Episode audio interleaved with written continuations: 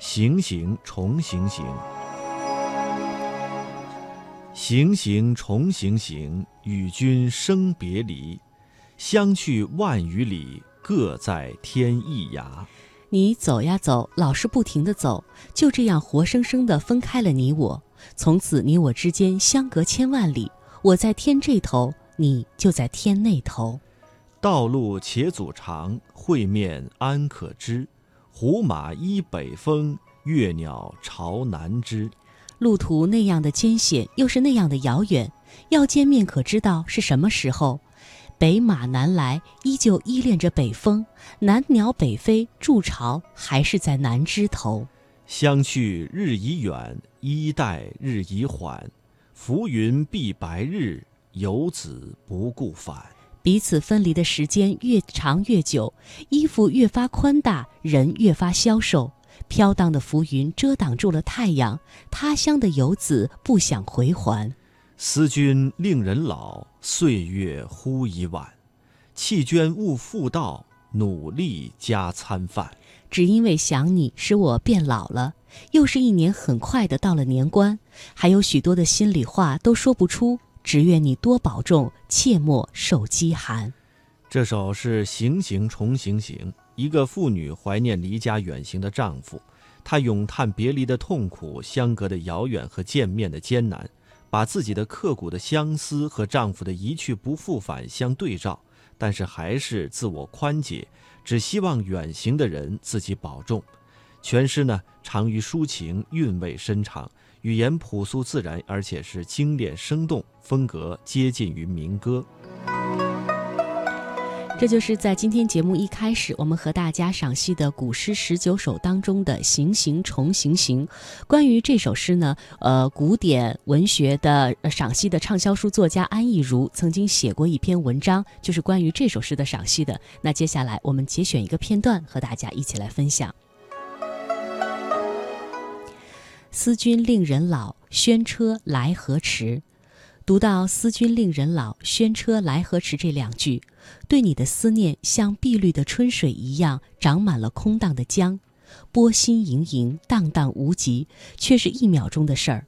思君令人老，可以是一生，又或者只是一瞬之呃之间，花事了。古诗十九首里的句子，它是一根针，在一刹那。不比那刹那还要短的幻念之间，就戳破了我的心，然后思念如我身上烈焰的血涌出来，缠绵如春水。思君令人老，有民歌的质朴。你知道我素爱词淡一身的句子，它让我想起你的时候变得毫不费力。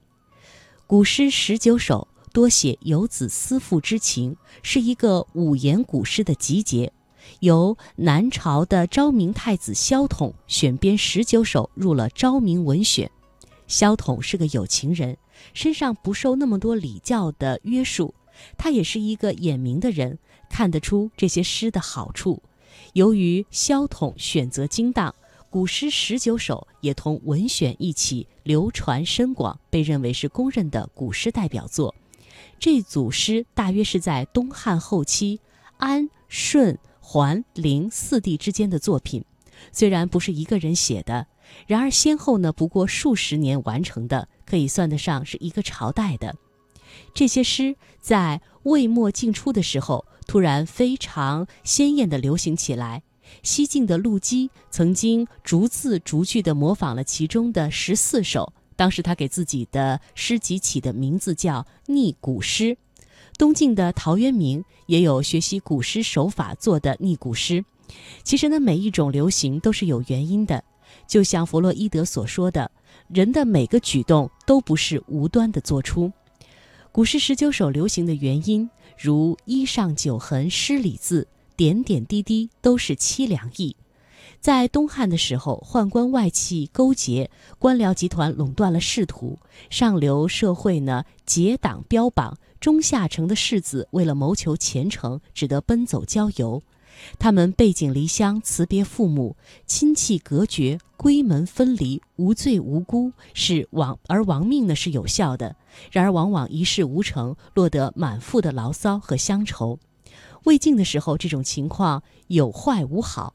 繁华似锦中掩饰不住的是凄凉。士族的阀门紧闭，梁潘岳这样的才子也要拜臣望尘而败，落进风谷，才败得仕途一线天光。春光已老，佳期如梦。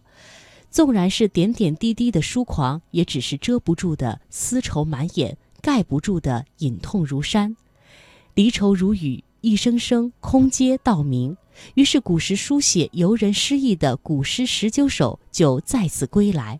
东汉末年的古风，吹得魏晋新人不尽萧瑟。